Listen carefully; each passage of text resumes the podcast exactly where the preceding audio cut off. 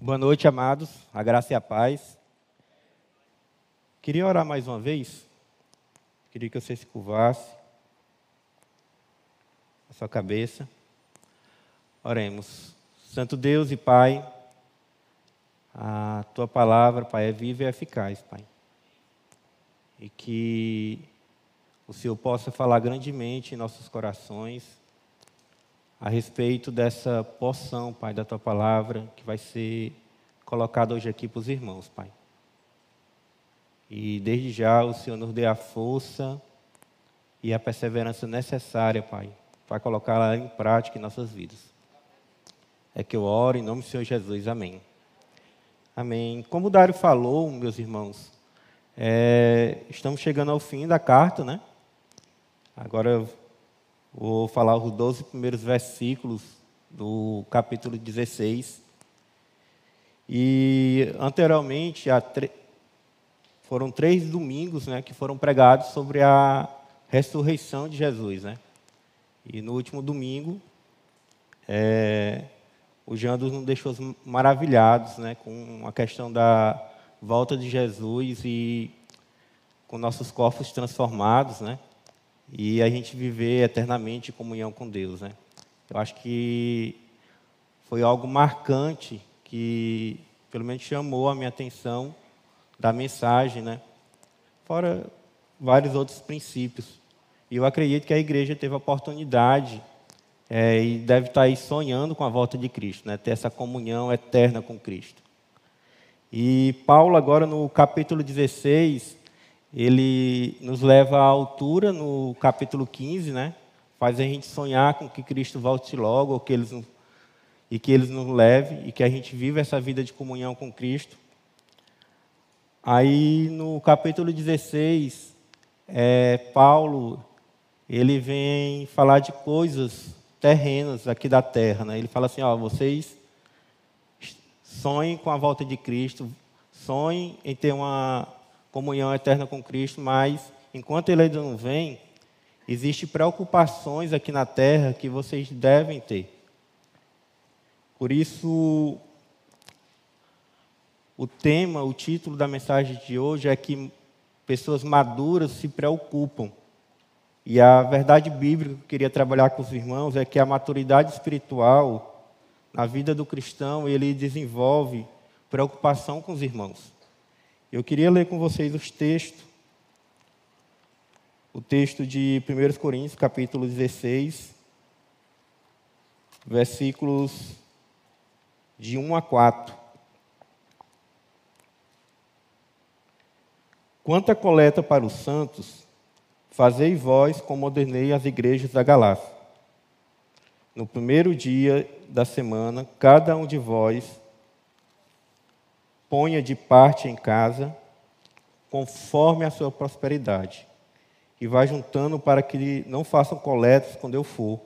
E quando tiver chegado, enviarei com cartas para levar as vossas dádivas a Jerusalém, aqueles que aprovardes. Se convier que eu também vá, eles irão comigo.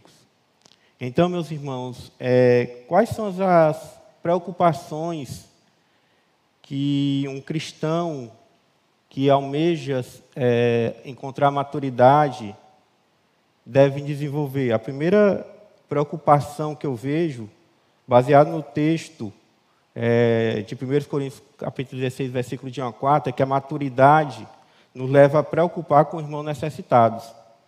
É uma forma de amadurecimento é a gente se dispor a ajudar os necessitados. Né? E Paulo, nesse texto, mais uma vez, ele vai responder uma pergunta que o pessoal de Corinto fez para ele, a respeito de uma coleta. Né? Isso aqui é uma coleta específica para ajudar necessitados, né? no caso aqui de Jerusalém. E ele vai falar que vai dar diretrizes, princípios que o pessoal de Corinto deveria seguir em relação a essa coleta. Então eu queria expor para os irmãos alguns princípios sobre ofertas que nesse texto ele nos ensina. E o primeiro princípio é que as ofertas devem ser voluntárias, como expressão da graça divina. A gente vai ver no versículo 1, eu queria que vocês atentassem aí essas palavras que estão sublinhadas.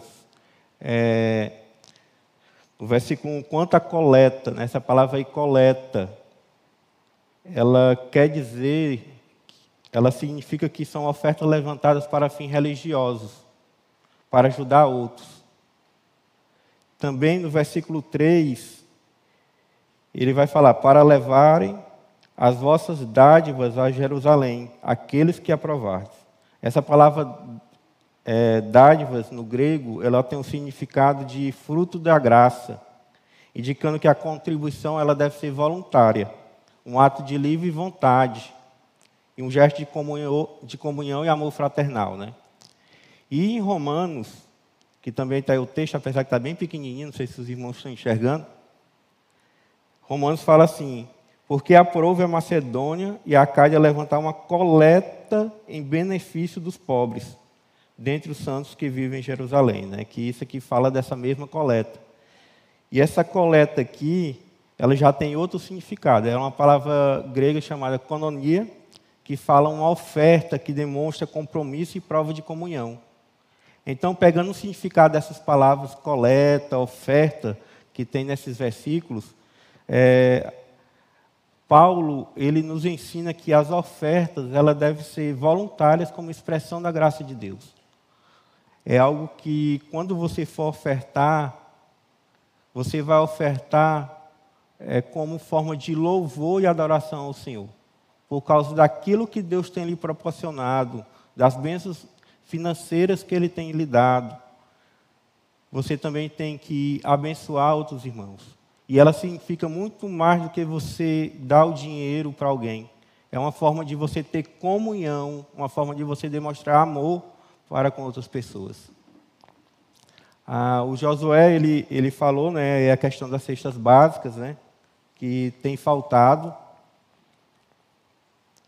e que precisamos aí correr aí, né? A, a, acho que foi até acertado tirar um dinheiro do caixa da igreja para para comprar algumas cestas básicas. E eu fico pensando, meus irmãos, se na questão das ofertas às necessidades, se algo voluntário, deveria ser algo natural na igreja. Tudo bem, a gente é, é importante a gente lembrar é, que devemos levar a cesta básica para ajudar os necessitados, é importante, é bom a gente sempre ser lembrado. Mas a nossa consciência cristã deve ter em mente que essas ofertas para os necessitados deve ser algo natural. É algo que você almeja fazer é, toda vez que você pode. É algo que você não precisa ser cobrado, não é algo que só está escrito, que fala que você tem que ofertar. Mas é algo que, por seu amor ao Senhor, você vai voluntariamente sempre estar disposto a ofertar. Um outro princípio, que está no versículo 2, é que as ofertas devem ser dadas regularmente é, Paulo fala assim: no primeiro dia de cada semana, cada um de vós ponha de parte em casa. Ele não fala que você deve separar um dia só uma vez, mas ele é categórico que nessa expressão, né, que no primeiro dia da semana é, os irmãos de Corinto deveriam separar um valor para essa coleta, para essa oferta para o pessoal de Jerusalém. Né? Aqui o, o, português não expressa muito bem a, a, a tradução no original, mas a, pegando a tradução no original, isso aqui é como se fosse para se tornar algo regular na vida do pessoal de Corinto. Algo que eles fizessem de forma regular, separar essa, esse dinheiro é, para a oferta dos necessitados. Aqui, o pessoal de Corinto, como era um pessoal da. Era, naquele tempo, eles separavam regularmente, porque geralmente eles, eles tinham aquilo que eles produziam durante a semana, né? Era, o que eles produziam, então, eles tinham que separar todo dia no primeiro dia da semana. Eu sei que hoje o contexto é diferente. Né? Eu sei que existe o pessoal que ganha semanalmente, né? ou os autônomos que ganham seu direito durante a semana. Então, se eu for comparar, é, quem ganha durante a semana hoje deveria separar um, um, valor, né? Quem ganha mensalmente, que só pega o dinheiro uma vez no mês quando recebe o salário, deveria, na hora que receber, separar esse valor.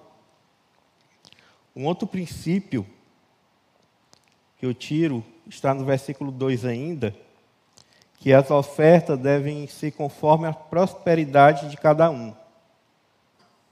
Ele vai falar ainda, né? Cada um de vós ponha de parte em casa conforme a sua prosperidade. Aqui há conforme o que Deus prosperou para você, né? A palavra prosperidade tem esse significado, que cada um de vós deve separar essa par, esse valor para a coleta. Paulo aqui não especifica quanto é esse valor, mas você tem que dar de acordo com o que Deus prosperou. Então tem que ser algo gracioso, como forma de agradecimento pelo aquilo que Deus produziu de renda na sua vida. E um fato interessante também é essa parte que ele fala cada um de vós.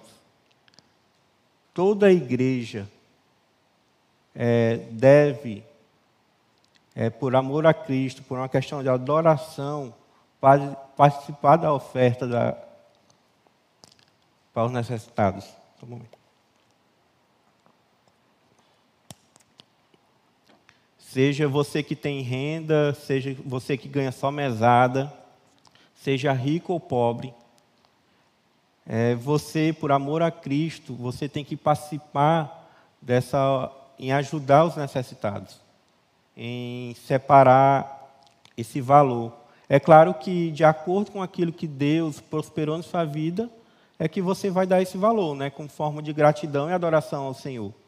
Mas o que se espera como povo de Deus é que, independentemente da sua renda, de quanto você ganha, que você, por amor ao Senhor, é, separe um, um valor e queira ajudar os necessitados. Um outro princípio que eu tiro está lá nos versículos 3 e 4, é que as ofertas devem ser tratadas com responsabilidade e transparência. Lá no versículo 3 fala que, e quando tiver chegado, enviarei com cartas para levar as vossas dádivas a Jerusalém aqueles que aprovardes. Se convier que eu também vá, eles irão comigo.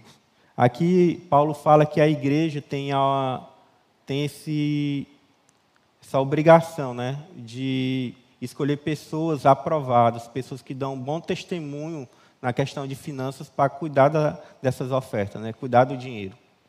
Isso era uma forma de responsabilidade e transparência que a igreja lá de Corinto deveria ter com cuidado né, se, aquele, se aquela oferta ia chegar mesmo no destino e ajudar aquelas pessoas. Isso também não é diferente para nós. Né? A gente também deve ser transparente quando a gente recebe algum valor que é para ajudar alguém. É, eu até falei no, de manhã que eu achei é, muito transparente e louvável o irmão Edson, nessa campanha de ajuda para o irmão Vicente Telhado, que toda vez que ele entrava um valor lá, né, é, ele colocava, ó oh, gente, é, já entrou tanto, falta tanto, então ele ia falando quanto entrando, prestando conta do dinheiro que já tinha entrado para o irmão Edson. Eu, acho, eu, não, eu não olhei no, no WhatsApp, até falei de manhã que eu, que eu não sabia, não sei se foi hoje ou se foi ontem. Mas eu acho que foi ontem. Ele colocou que o dinheiro já tinha, já tinha conseguido o valor total.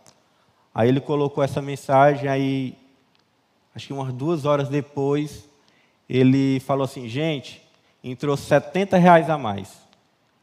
Né? E eu achei aquilo louvável, porque ele estava sendo transparente com aquilo que ele ficou responsável, que era uma oferta pela necessidade de um irmão. Né? Isso é louvável diante do Senhor. Então, meus irmãos, algumas verdades é, que esse texto nos ensina é que essa oferta, essa preocupação em ajudar os necessitados, a gente deve ofertar de maneira voluntária, né? como expressão da graça divina na nossa vida, ela deve ser regular. Né? Você não, é algo que você sempre deve estar pensando em, em ajudar os irmãos e separar um dinheiro para ajudar. Ela deve ser conforme a sua renda. Né? Todo mundo tem que se participar. Então, se você é, aplica esses princípios de forma regular, né? de acordo com sua prosperidade, você vai lá, pegou um dinheirinho, separa lá durante a semana ou durante o mês e vai aguardando a oportunidade de você estar servindo é, alguma pessoa necessitada, né? E alguns princípios que eu tiro é que a igreja local, e aqui no caso a Igreja Batista da Glória, é a solução para que os que estão passando necessidade nela em outras igrejas. Né? Não precisa alguém de fora é, vir ajudar as pessoas necessitadas, apesar que alguém pode, algum distribuidor, se quiser, pode doar a cesta básica para a igreja. Mas a prioridade é que a igreja, no caso aqui a Igreja Batista da Glória, ela seja a primeira solução. A gente deve é, levantar fundos, né, mantimentos para ajudar os necessitados, tanto aqui na igreja como nas congregações ou qualquer outra igreja que esteja passando por necessidade. Todo cristão deve participar na assistência aos necessitados. Né. Isso aqui eu já falei, que todo mundo, todo cristão, por amor ao Senhor, deve participar dessa assistência aos necessitados. E é claro, ele vai fazer isso de acordo com sua renda, né? E que confiança e transparência são cuidados valiosos para o que gera os recursos da igreja, né? Uma, a, a igreja já é muito mal falada aí no mundo afora, devido a, a outras de, denominações, né, a respeito do dinheiro. E quanto mais a gente for transparente com o dinheiro que recebe, seja com dízimo, seja oferta, seja com alguma oferta específica, vai mostrar nossa transparência e, a, e vai dar confiança é, para outras pessoas estarem doando, sabendo que a gente vai destinar realmente aquele valor específico para aquilo que foi arrecadado. E eu fico pensando como é que eu posso aplicar é, esses princípios na minha vida. Eu fico pensando é que como o uso das minhas finanças né, e das suas finanças demonstra sua preocupação com, com o que estão passando necessidade. É, como o uso que você tem usado nas suas finanças demonstra essa preocupação com necessidade. Realmente você tem separado é, regularmente um valor para ofertar quando surgir alguém que esteja passando por necessidade. É, no seu orçamento, lá tem esse valor específico onde você guarda regularmente que você possa doar, ou você só doa quando é chamado, quando é requisitado. Ah, a gente precisa de cesta básica, então vou lá, vou doar. Ou é algo natural, algo que você entende que, que por amor a Deus é algo que você faz natural. Já não precisa. É, você traz cesta básica todo mês para a igreja, você separa um valor, então quando tem uma oferta específica, por exemplo, como foi da, do irmão Vicente, você já tem esse valor guardado, então você vai lá e doa, ou você só dá aquilo que sobra do seu orçamento, né? ou você só se preocupa quando é requisitado. Você tem costume de separar uma oferta para ajudar os necessitados? A gente precisa ter no nosso orçamento, meus irmãos, é um dinheiro para assistência aos necessitados, né? A gente precisa ter esse valor. E, quanto, e a, é a questão aqui de ter esse valor não é a, não é a questão de quantidade. Né? Pra, o José falou aí que, que tinha um irmão que só tinha água na casa. Para alguém que está necessitado, você pode doar uma massa de cuscuz. É R$ 1,50 uma massa de flocão. Né? E já ajuda, para alguém que não tem nada, né? Mas você tem que colocar no seu coração né, e, e dar de acordo com aquilo que Deus fez você prosperar, de acordo com, com, a, com sua renda, né? Mas você, independentemente da sua renda, você tem que separar um, um valor. Como eu falei, um flocão de cuscuz de 1,50 ajuda tanto para quem não tem nada. É claro, quem ganha mais vai ter mais facilidade de doar mas também espera que alguém que ganha mais vai doar mais. Uma oferta planejada é mais eficiente do que uma oferta levantada de uma só vez. Né? Se eu planejo que eu preciso ajudar os necessitados, então eu vou juntar um valor mensal. Todo mês, lá na minha caixinha de ajuda aos necessitados, eu separo um valor lá na poupança, tem lá, boto lá um, valor. Então, eu vou juntando dinheiro. Então, essa oferta planejada, ela vai ser maior do que, por exemplo, a, alguém, se eu não planejo, né, alguém vai aqui e pede uma oferta, então só vou dar aquilo que está me sobrando na carteira. Mas se eu planejo, eu posso lá, eu faço um Pix, faço uma transferência com o dinheiro que eu já tenho juntado. Né? Independentemente da nossa idade, quer você tenha um salário ou apenas é, uma mesada, a gente deve entender que todos nós devemos contribuir para o Senhor, pois tudo vem dele e provém dele. Né, meus irmãos? E quantas vezes a gente não gasta todo o nosso dinheiro com coisas é, desnecessárias e fúteis, e para o Senhor a gente só entrega aquilo que nos sobra, e às vezes até, ou quando sobra, né? que às vezes a gente recebe o salário da gente, a gente gasta todo ele e não faz nenhuma poupança é de responsabilidade da nossa igreja, né, escolher homens aprovados para conduzir as ofertas da igreja. Né, essa deve ser uma preocupação também nossa. Quando for levantada uma oferta específica, ou até mesmo na comissão da igreja, né, louvado seja Deus que a gente tem homens e mulheres bastante competentes aqui na igreja, que dão um bom testemunho de finanças, que mexem com as finanças da igreja, mas a gente tem isso em mente, escolher homens capacitados e aprovados para conduzir as ofertas. Então, meus irmãos, eu fico pensando em relação, por exemplo, às cestas básicas. A gente ainda vai continuar lembrando os irmãos que a gente necessita de cesta básica. A gente que existe pessoas necessitadas. Né? É bom a gente sempre estar lembrando que às vezes a gente esquece. Mas cristãos maduros para essa questão de ajuda necessitada vai ser algo natural. Você voluntariamente vai trazer cestas básicas aqui para a igreja. Voluntariamente você vai separar um dinheiro para ajudar os necessitados. Então, minha oração é que tanto eu quanto os irmãos, aqueles que ainda não encontraram essa maturidade, que não separam dinheiro para ajudar os necessitados, que a gente possa fazer isso. Né? Tem, sempre tendo parte do nosso orçamento voltado para isso. Infelizmente, meus irmãos, é, é, necessitados sempre existirão. Né? Pelo menos na sua totalidade é a maioria. Então, demandas para cesta básica, demandas pessoas precisando é, de alguma outra necessidade específica de saúde, sempre vai existir na, aqui na igreja, fora da igreja. Então, a gente demonstra o amor que Cristo tem por nós ajudando essas pessoas. Voltando aqui para o texto, que agora eu quero ler com os irmãos é, os versículos de 5 a 12.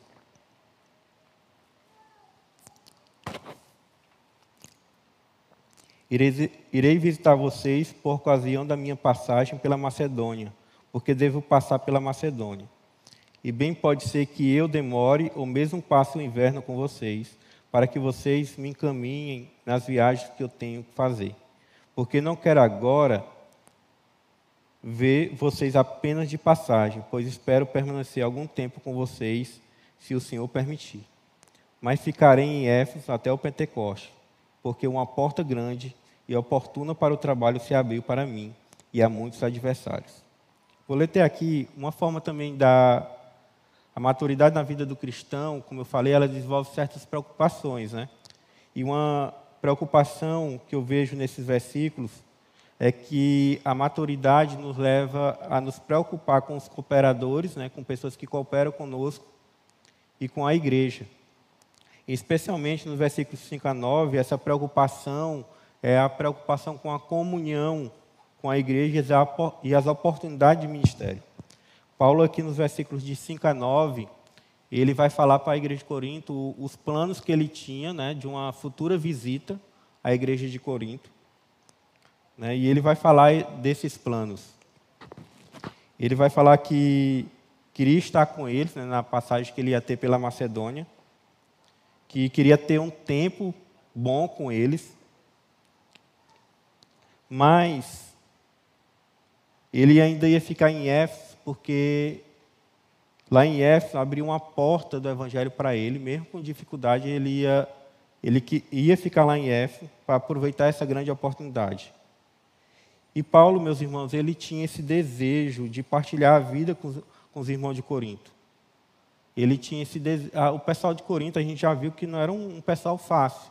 Era um pessoal orgulhoso, que se achavam, que, que achavam que só os dons que eles tinham eram os melhores. Era um pessoal que criticava Paulo, que, que falavam até que, que ele não era apóstolo, né? Paulo vai defender seu apostolado. Mas Paulo, mesmo assim, guarda esse sentimento de querer partilhar é, um tempo de comunhão com eles, né? passar aí uns meses com o pessoal de Corinto. E um princípio que eu tiro disso é que a comunhão ela é uma ferramenta de Deus para estimular uns aos outros a ser mais maduros e amorosos. Né?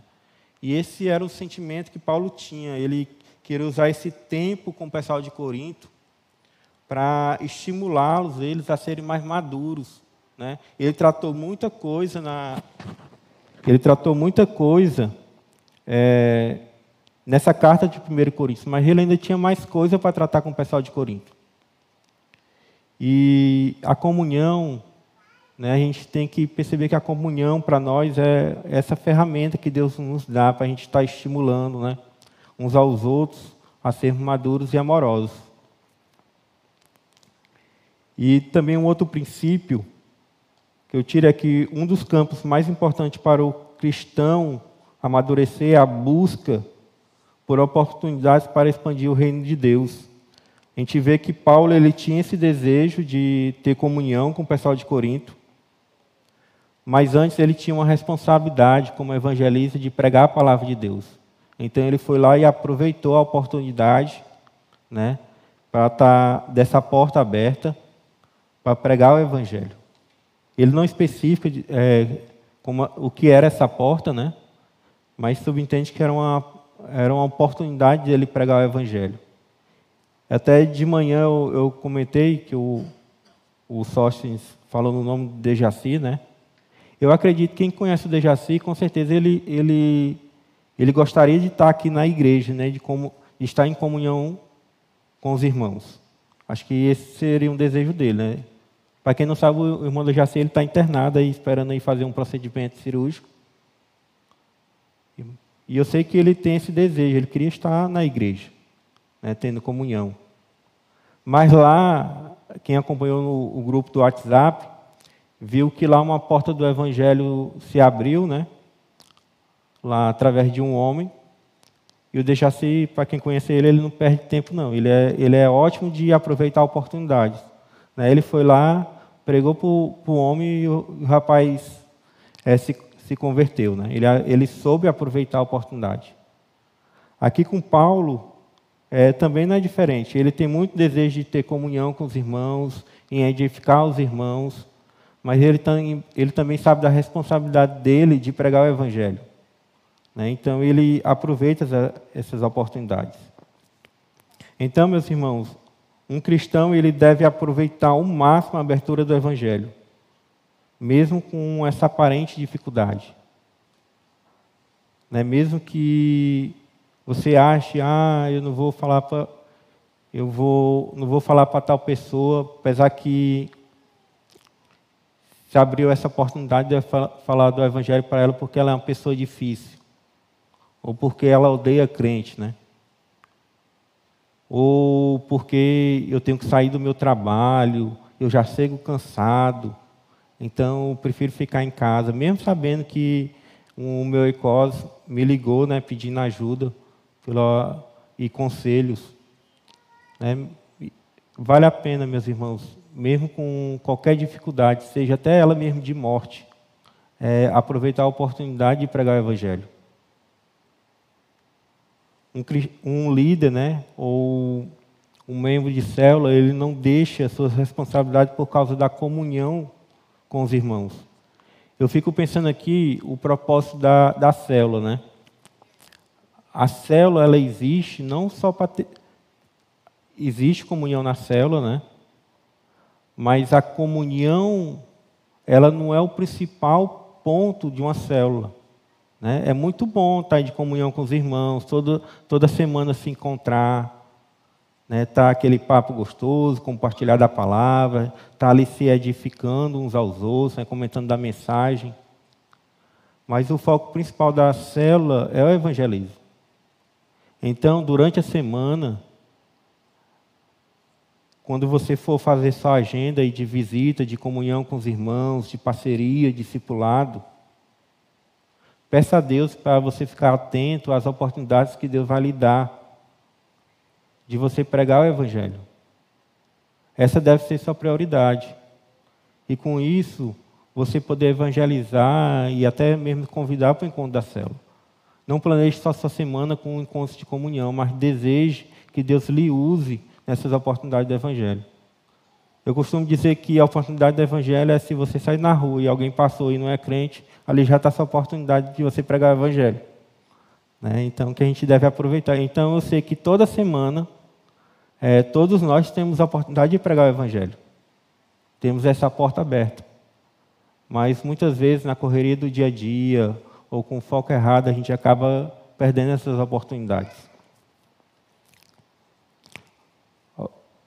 Algumas aplicações para as nossas vidas é que o, o discipulador demonstra maturidade quando valoriza o tempo com seu discípulo. Né?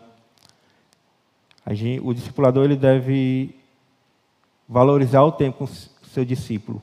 Mesmo que ele seja aquele discípulo que, que foge, que não escuta muito, mas ele deve valorizar esse tempo com o seu discípulo e que ele possa instruir, ter esse momento de comunhão, a edificação mútua. Um líder de célula ou membro maduro não escolhe só aquilo que ele julga que é prazeroso na vida cristã, né? mas que essa questão da comunhão, de você estar tá, é, nas refeições, comendo pizza, uma picanha, né, como muitos aí, às vezes colocam aí no grupo. Né, essa é uma parte prazerosa. Né? Crente gosta de comer, né? gosta de conversar. Mas a gente deve enxergar a, as responsabilidades que a gente tem de pregar o Evangelho como coisa de muito mais valor. Né? Comunhão é bom, é prazeroso, mas pregar o Evangelho, aproveitar as oportunidades de pregar o Evangelho, é uma coisa muito melhor para nós. A gente deve ficar atentos às oportunidades em que a gente possa compartilhar o Evangelho. Quando encontramos oportunidades como essa de pregar o Evangelho, acho que vale a pena, meus irmãos, é, para quem joga futebol, cancelar o futebol Vale a pena você cancelar um tempo de conversa com os amigos para aproveitar essas oportunidades que Deus está lhe dando. Uma outra preocupação que um crente maduro deve ter é com seu discípulo. A gente vai ver nos versículos 10 a 11 uma preocupação de Paulo com Timóteo. Ele fala assim: E se Timóteo for, façam tudo para que não tenha nada a temer. Enquanto estiver entre vocês, porque trabalha na obra do Senhor, como também eu. Portanto, que ninguém o despreze. Ajude-nos a continuar a viagem em paz, para que venha até aqui, visto que eu espero com os irmãos. Aqui Paulo ele demonstra duas preocupações. Primeiro com Timóteo, né? Aqui nessa época Timóteo ainda era jovem, aí tinha os seus vinte e poucos anos, né? Lá na carta de Timóteo a gente vê que ele era um rapaz tímido, tinha algumas dificuldades. E Timóteo, preocupado com essa experiência de Timóteo ir para Corinto, né? ele ser bem recebido, seu discípulo, ele demonstra essa preocupação com ele e também instrui a igreja a receber bem Timóteo. Né? Ele instrui a, a igreja que receba Timóteo, porque Timóteo também faz a obra do Senhor, assim como Paulo. E eu fico pensando, meus irmãos, que é grande honra para nós é, receber um ministro do Senhor com cuidado, né? Seja os pastores aqui da igreja ou alguém de fora, né? É uma grande honra para nós independentemente se, se esse ministro é um jovem que vem aqui para a nossa igreja, seja de passagem ou não, ou, ou um senhor já mais conhecido, um pastor renomado, por assim se dizer, é grande honra a gente receber essas pessoas aqui na igreja e cuidar delas. Uma igreja madura, ela trata seus líderes com cuidado. E um discipulador maduro se preocupa com o bem-estar com seu discípulo, né? Aqui a gente vê essa preocupação é, de Paulo com Timóteo sobre o bem-estar dele. E nós que discipulamos, temos discípulos, a gente deve sempre é, ficar atento para o bem-estar do nosso discípulo. A gente vai, é, se ele faz um curso na igreja, a gente vai ver como é que foi essa experiência, ele está tá fazendo curso na igreja. Se ele visitou alguma congregação, né? como a gente estimulava antes, né? no projeto Macedônia, depois a, ficou um pouco parado aí a questão da pandemia. Se seu discípulo foi, você vai se preocupar com o bem-estar dele, saber se qual foram as experiências que ele teve lá no campo missionário, né, quais foram as dificuldades, né, e vai instruí-lo. É, de que maneiras concretas, meus irmãos, você pode oferecer maior apoio ao seu líder durante a semana, né? é, de que maneira você pode encorajá-lo. É, pensando nesse cuidado que a igreja deve ter com os líderes e essa preocupação com os discípulos e o seu discipulador, é, como é que você pode, durante essa semana, é, demonstrar esse apoio ao seu líder, né? A gente sabe quem é, quem é líder de célula, o líder de célula, durante a semana, ele liga, né, para os membros da cela, cuida, instrui, discipula, vê as necessidades. Mas e seu líder? Quem tem cuidado dele? Né, você tem se preocupado no cuidado com seu líder, em, em ligar também para ele, né? Saber como é que ele está, assim como é que ele faz com você, em saber se ele está passando alguma necessidade, se está precisando de encorajamento na liderança.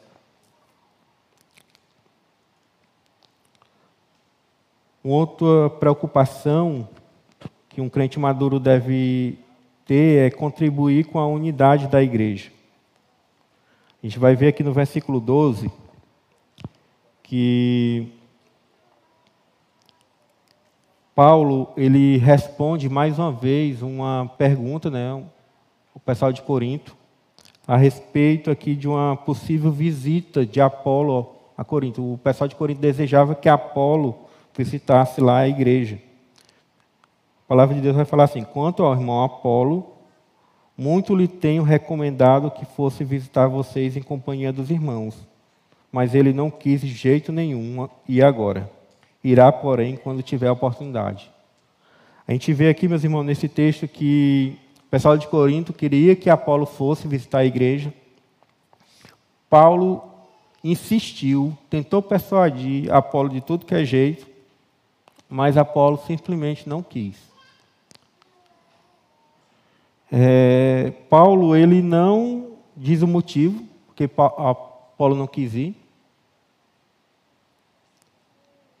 Só fala que quando ele tivesse alguma oportunidade e achasse que era oportunidade, ele iria. E eu vejo algo interessante, meus irmãos, aqui, porque Paulo ele nunca considerou Apolo um competidor, né? A gente sabe que Apolo era muito querido lá na igreja de Corinto, né? Pelo menos para um grupo. Né? A gente viu isso no capítulo 1. Tinha, tinha as pessoas do grupinho lá de Apolo, né? apesar que isso era uma coisa da igreja, não do, dos apóstolos e missionários, né? mas a igreja tinha essas divisões né, de preferência e tinha um grupo de Apolo. Apolo, na Bíblia, fala que ele era um grande orador, né? que tinha uma grande autoridade com a palavra. Mas Paulo, ele não via Apolo como um competidor.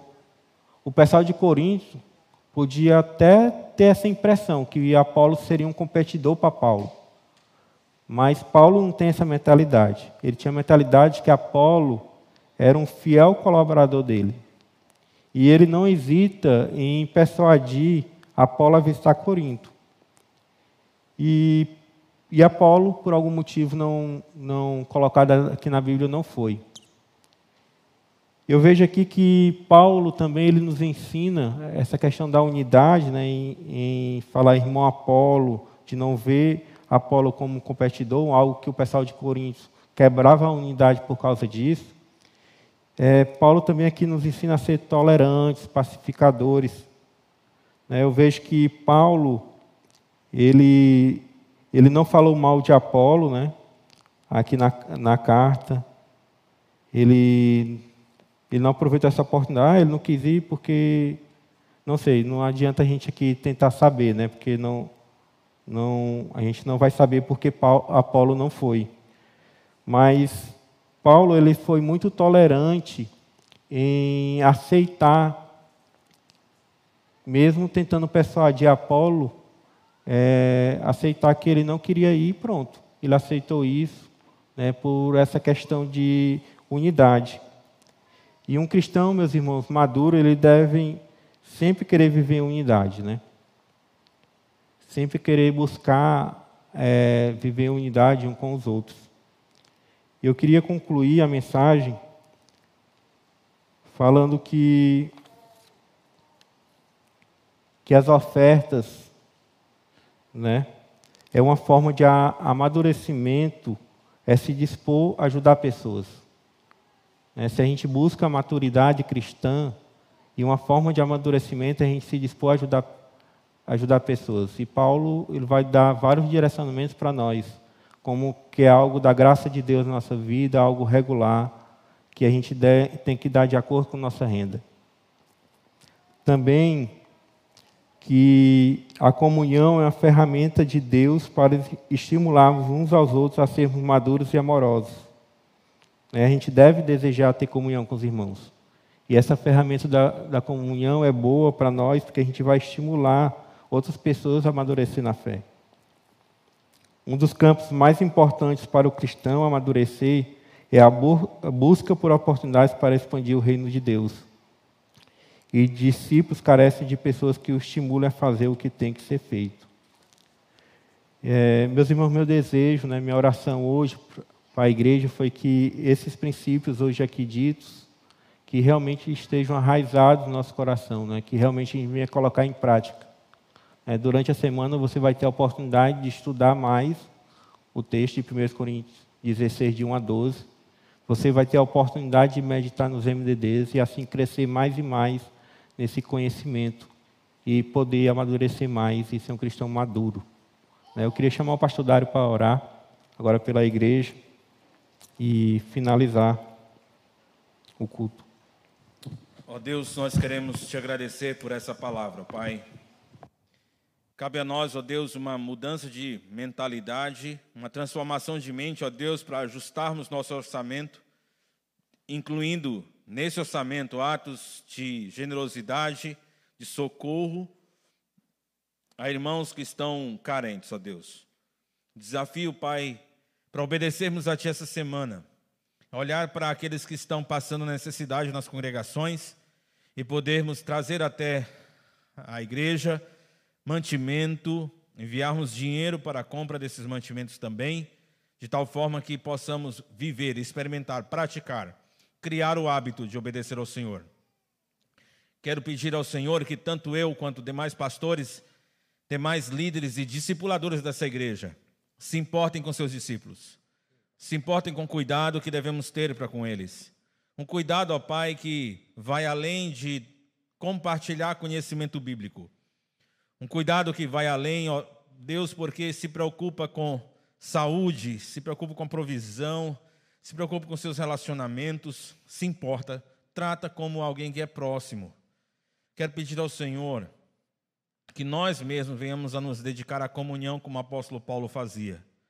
Que a nossa semana não seja, não tenha na sua agenda apenas os programas em que fazemos coisas para o Senhor, programas que envolvam formalidades do reino, mas também que tenhamos tempo que a gente simplesmente vai sentar na casa de um amigo nosso da fé, conversarmos, compartilharmos nossas vidas, orarmos uns com os outros dividirmos a carga, aliviarmos a carga uns dos outros.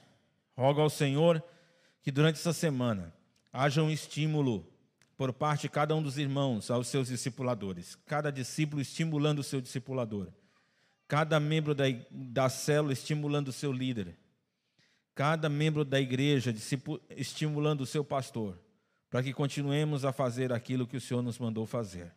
Essa é minha oração, Pai, crendo na ação poderosa do Espírito do Senhor em nossas vidas. Amém. Deus abençoe cada um de vocês, queridos.